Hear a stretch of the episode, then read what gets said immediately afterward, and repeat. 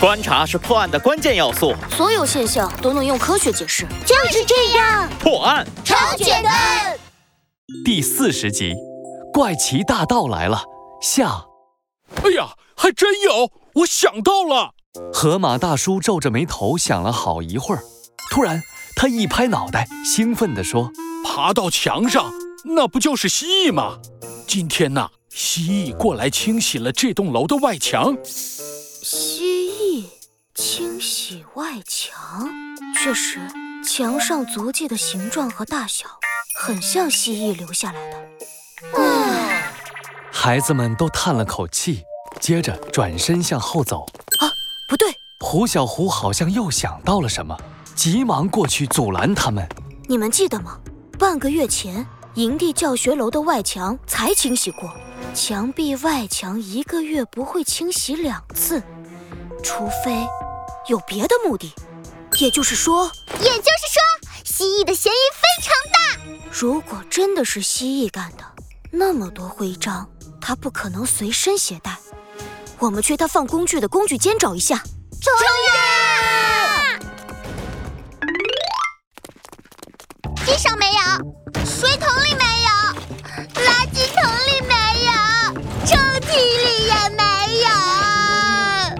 孩子们来到了清洁人员们放工具的工具间，可是他们把工具间翻了个遍，都找不到他们的徽章，也找不到看起来有用的线索。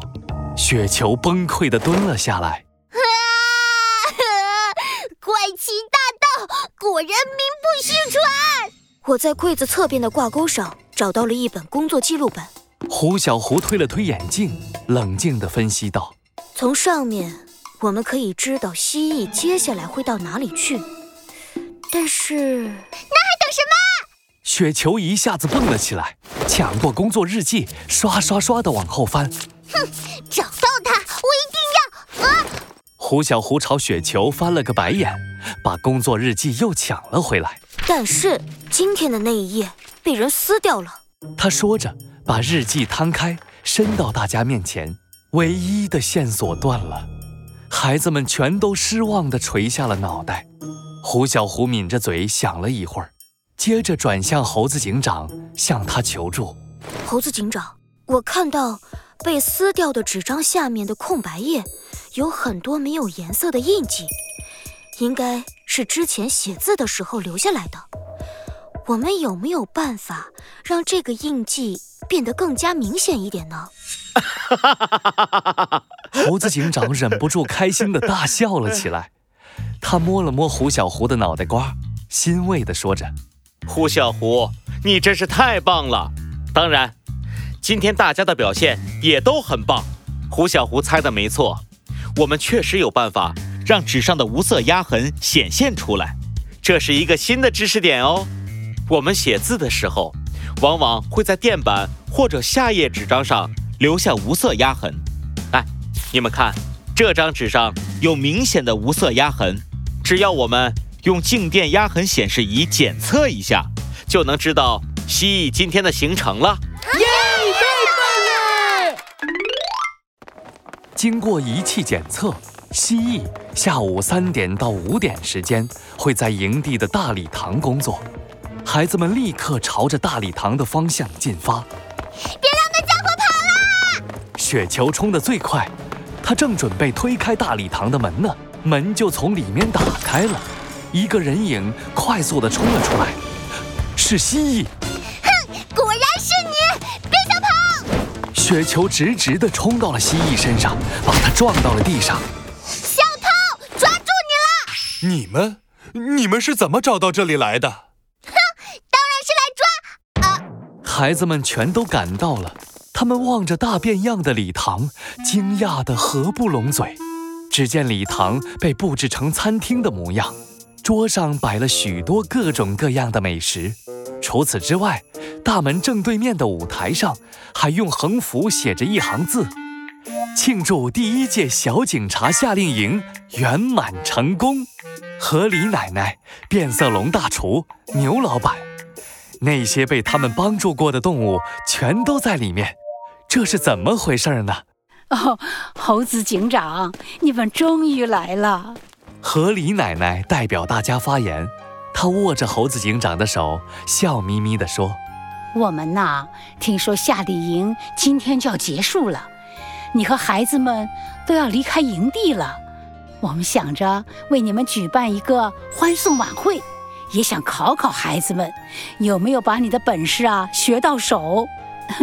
所以啊，就一起策划了这个怪奇大盗偷窃案。”想把你们引到礼堂，给你们一个惊喜，就假装偷走你们的徽章，真是对不起啊！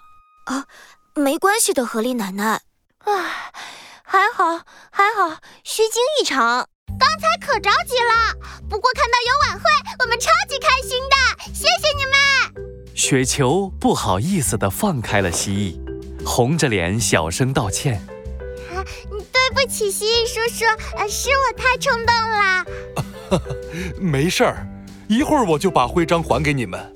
呃，不过我忘记把撕下来的工作记录页扔在工具间了，你们竟然还能找到我，真是太了不起了。孩子们得意地笑了起来，只有胡小胡还皱着眉头。可是窗户上没有工具痕迹，我想不明白。你是怎么把窗户打开的呢？哼，那是因为啊，他们有帮手。我说的对不对，河马？猴子警长笑着转过头，望着从门口走进来的河马。什么？嘿嘿，呃，没错，是我帮他们开的窗户。哎，猴子警长，你是怎么猜出来的呀？答案很简单，小鸡墩墩已经把门窗都关好了。可是东西却还是不见了。胡小胡说的没错，有两种可能：要么小鸡墩墩撒谎，要么有人在小鸡墩墩离开后进入活动室。可是屋子里不仅没有发现工具痕迹，而且竟然没有找到任何线索。很明显，有人用钥匙进入室内，并且在徽章被拿走后。偷偷清理了现场。除了小鸡墩墩，这栋楼的管理员和负责巡逻的你都有这间活动室的钥匙。还有一点，猴子警长望着河马笑了起来。河马，你很负责，可是听说东西丢了，你却一点都不着急。还有啊，刚才我们遇到你的时间，你应该是在别的地方巡逻。怎么会出现在那栋楼下呢？呃，原来是这样。好了，现在欢送晚会开始吧！好耶！